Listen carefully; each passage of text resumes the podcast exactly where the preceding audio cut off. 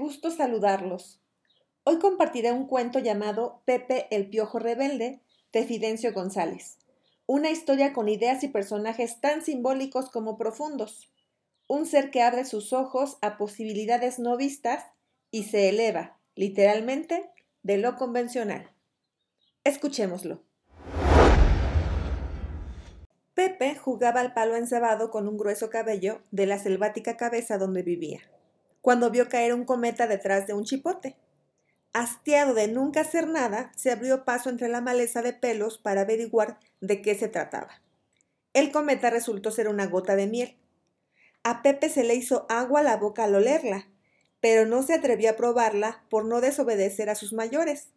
El jefe de la tribu le había dicho que un piojo de abolengo jamás debía alimentarse de otra inmundicia que no fuera la sangre de un fértil cuero cabelludo.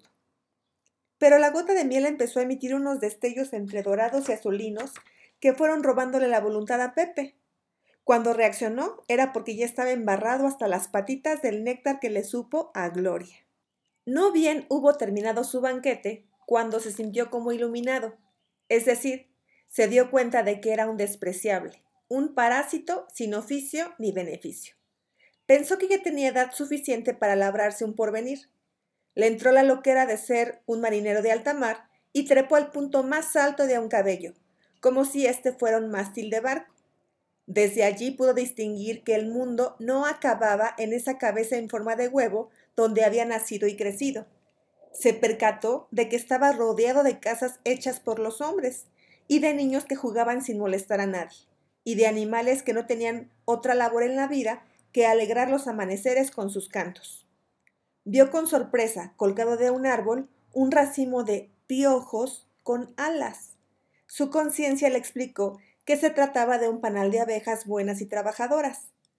De repente alguien sacudió el cabello donde él estaba, dando piruetas en el aire, cayó al suelo ceboso. ¿Qué hacías allá arriba? preguntó un piejo viejo. Era el jefe de la tribu, flanqueado por dos piojos policías trompudos y feos como ellos solos. Acabo de descubrir que el universo es más grande de lo que nos han dicho, respondió Pepe levantándose. Acabo de descubrir que no terminan las orejas. ¿Te sientes bien, chamaco? El jefe le puso una pata en la frente para comprobar que no tenía calentura. A lo mejor comió algo indebido, dijo uno de los policías. O se le zafó una tuerca del renazo que se dio, agregó el otro. Ni una cosa ni otra, los cayó Pepe. Me acabo de dar cuenta de que existen otras tribus que sí trabajan. ¡Horror! le retorció el jefe como si le cayera espuma de jabón. No pronuncies esa palabreja. Ya es hora de que nuestra raza deje de ser holgazana, vociferó Pepe, sorprendiéndose él mismo de pensar de esa manera. Cállenlo, refunfuñó el jefe. Este tonto me va a matar de un infarto. Momento, detuvo Pepe al par de piojos policías que se apresuraban a darle una felpa. Mejor prueben esta miel para que se les quite lo tarado. Le señaló lo poco que quedaba del festín. ¿Qué hiciste? Eso es veneno para nosotros, lo abofeteó el jefe. Al contrario, gracias a la miel tengo un gramo de inteligencia, dijo Pepe. De pronto, la mano gigantesca les cayó encima, zarandeándolos con sus uñas de gavilán, restregándolos de un lado a otro. Salvo la revolquiza y el susto, la mano gigantesca se retiró sin llevarse a nadie. Un día nos van a matar, chilló Pepe. Todo por vivir a expensas de otros. Nuestros antepasados así nos enseñaron, lo regañó el jefe, y a nosotros nos toca continuar la tradición de la holgazanería. A ustedes, porque yo me avergüenzo de ser parásito, despotricó Pepe. Tenemos que ser útiles a nuestra comunidad. Apátrida, malinchista, traidor, le escupieron las tres autoridades incompetentes. ¿Qué hacemos con el jefe? Preguntaron los trompudos policías al mismo tiempo. ¿Lo fusilamos? No, sonrió el jefe. Tengo una ideota mejor. Por más que pataleó, Pepe fue sometido y arrastrado hasta la cumbre del chipote. Allí lo amordazaron y amarraron con un pelo corto como cerda, para que se achicharrara con los rayos del sol.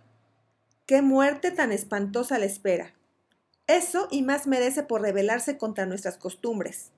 Pobre, no quisiera estar en su pellejo dijeron el jefe y sus achichincles, perdiéndose entre la maraña de cabellos despeinados. Pepe se había resignado a su suerte, cuando oyó un zumbido bajar del cielo. Luego vio al insecto más grande, aterciopelado y ambarino que jamás había conocido. Hola, habló la extraña voz de una niña. Soy Mari Carmen, la abeja que dejó caer la gota de miel. La probé, dijo Pepe cabizbajo. Por eso estoy aquí. Estabas. Mari Carmen empezó a desatarlo. Súbete a mi lomo porque ahorita mismo vas a formar parte de mi familia. No, negó Pepe. No sería feliz sabiendo que dejo a los míos sumidos en la ignorancia. Caramba, hablas como maestro de escuela, rió Mari Carmen. No sé, pero tengo que convencerlos de que si trabajan, su existencia no sería en balde. Pues cuando te decidas y te encuentres en algún peligro, llámame, y yo acudiré volada a tu llamado. Con un zumbido de mini helicóptero, Mari Carmen se alejó por un caminito en ese, y Pepe bajó del chipote y se internó en la enmarañada de cabellos. Sabía que le guardaba una faena difícil, pero estaba decidido a arriesgarlo todo a su causa. No había caminado ni un kilométrico centímetro cuando se topó por una patrulla de piojos. Unos se entrenzaban en lucha grecorromana, otros escarbaban por el puro gusto de fastidiar y algunos más se dedicaban a jugar carreritas. Compañeros, gritó Pepe desde lo alto de un grano que usó de tribuna. Ya es hora de que nos organicemos y nos pongamos a hacer algo de provecho. El piojerío lo miró como un bicho raro. Ya estuvo suave de perder el tiempo en molestar a la gente, continuó Pepe. Todos los animales son útiles y nosotros tenemos la obligación de superarnos. No es cierto. Nuestras primas las pulgas también son bien flojotas, lo interrumpió un piojo del público. ¿Y qué me dices de nuestras comadres las chinches? reclamó otro. Son bien sangronas. También las garrapatas viven de chupar al prójimo, gritó uno más. Lo que hagan o dejen de hacer otros nos vale un comino, siguió Pepe. Lo importante es que hagamos nosotros por mejorar a nuestra especie. No sabemos hacer nada, se burló un, piojo niño. No, pero podríamos aprender como las abejas, dijo Pepe. Ellas mismas construyen la casa donde viven. Pues yo en este cráneo paradisiaco soy feliz. Claro que trabajen los burros, los piojos se retiraron uno por uno, dejando a Pepe con la palabra en el hocico. Trató de insistir, pero todos se hicieron los sordos. He perdido una batalla, pero no la guerra, pensó Pepe y se puso a caminar otro kilométrico decímetro. Su discurso fue el mismo, pero esta vez una colonia de piojos señores por poco y lo lincha, por andarles metiendo malas ideas a sus liendres, según ellos. Pepe no se dio por vencido y llegó a uno de los lugares más distantes de la cabeza, la patilla izquierda. Mientras tanto, el jefe de la tribu ya se había enterado de su fuga. Este desgraciado me está alborotando a la gente, dijo paseándose de un lado a otro como preocupado. Atraparlo es fácil, sugirió uno de los feos piojos policías. Ofrezca una recompensa por él y verá cómo lo capturan. Claro, con un puñado de caspa es más que suficiente, agregó el otro. Son más listos de lo que aparentan, los felicitó el jefe. El monto de la jugosa recompensa corrió de trompa en trompa por los cuatro puntos cardinales de aquella lacia cabeza de niño. Una tarde, una manada de piojos se unió a su causa, pero solo fue para tenderle una emboscada en el paraje del remolino. Armados hasta las muelas, una tropa de piojos judiciales se ocultó en poros estratégicos esperando el paso de Pepe y sus falsos adeptos. Nada más lo tuvieron a un centímetro de distancia, le cayeron encima con lujo de violencia. En la sacapela perdió una pata y le hincharon un ojo. A empujones, patadas y abucheos fue llevado al frente del jefe de la tribu, quien de inmediato le entregó a los piojos traidores la recompensa prometida. ¿Quieren ver cuál es el gran castigo para un piojo que se reniega de ser parásito?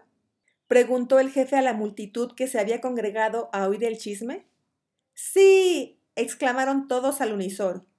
Déjenos a nosotros despanzurrarlo, jefe, suplicaban los feos piojos policías, ensayando un aire de patadas de karateca. Nunca se les va a quitar lo bruto, lo regañó el mandamás. No es matándolo como servirá de ejemplo, sino expulsándolo de nuestra tribu. Pepe fue conducido hasta donde acababa la espesa selva de cabellos y se divisaba la desértica frente y más abajo el vacío. En esas estaban cuando los sorprendió una fuerte tromba de agua caliente. Todos se dispersaron a esconderse donde pudieron. Deberías bañarte más seguido para que se te acabe el animalerío que cargas. Nadie sabía quién hablaba ni qué decía, pues el idioma de los humanos era desconocido para ellos. Solo Pepe, gracias a la miel, entendía que la voz era de una madre regañando a su hijo cochino. Supongo que la huracanada no provenía del cielo, sino de una regadera de un baño. Luego les cayó una tormenta de nieve con olor a jabón y las garras de las manos gigantescas los enredaron entre la maraña de cabellos una y otra vez. Ciegos por el ardor de la espuma, unos piojos fueron desbarrancados por la presión del diluvio. Otros no aguantaron del veneno del detergente y murieron asfixiados. Algunos más se los llevó el peine. Pasado el peligro, los sobrevivientes salieron todos ensopados, abrazándose unos a otros y cantando victoria. Nos salvamos, nos salvamos. Un día nos van a exterminar a todos, exclamó Pep. Es tiempo de que recapaciten y se pongan a trabajar. Entre risas de burla, fue arrojado al vacío por el jefe y sus achichincles. Dando manometas en el aire, Pepe vio los grandes y negros ojos del niño cochino donde había vivido. Se atoró en las cordilleras de varas llamadas cejas, pero no logró afianzarse y se resbaló al abismo rebotó en el volcán llamado Nariz e inevitablemente se precipitó al infierno, en donde habría de morir en un pisotón. Iba cayendo cuando se acordó de Mari Carmen. Aterrado gritó su nombre. Deseó con toda su alma oír su zumbido. Se agarró de esa esperanza para dilatar su caída. Pataleando con frenesí, fue como empezó a flotar. Notó que entre más pataleaba, zumbaba y zumbaba y zumbaba. De pronto se dio cuenta de que le habían nacido un par de alas que agitaba a su antojo. Dio una circunvolución en el aire y se elevó con la elegancia de un experto abejorro. Desde una celda del panal, Mari Carmen lo vio acercarse y salió a recibirlo. Bienvenido, José, le dijo. Estás en tu casa. Pepe no se arrepintió de haber cambiado de hogar. Mari Carmen lo presentó con sus hermanas, las obreras, y con la abeja reina. Esa tarde organizaron una danza en honor del nuevo huésped y le hicieron un pastel relleno de miel, cubierto de miel y adornado con miel. ¿No creen que me vaya a empachar? preguntó Pepe partiendo el pastel con sus antenas. Al contrario, eso te dará fuerzas para empezar a trabajar, dijo la reina del Cormenar. Muy temprano Mari Carmen le enseñó a Pepe lo que debía hacer. Fueron a un campo donde había mariposas multicolores y chuparrosas tornasoladas. Desde esa mañana su tarea fue andar de pistilo en pistilo para polinizar las flores. Pepe fue feliz, ocupando su niñez y juventud en hacer algo de provecho. ¿Qué opinan? ¿Les agradó la historia de Pepe, quien con una gota de miel despertó su inteligencia para intuir que hay algo incorrecto en la holgazanería y que además es mejor ser de beneficio a su comunidad eso para él traería una mejor vida. Gracias por escucharme y nos vemos muy pronto.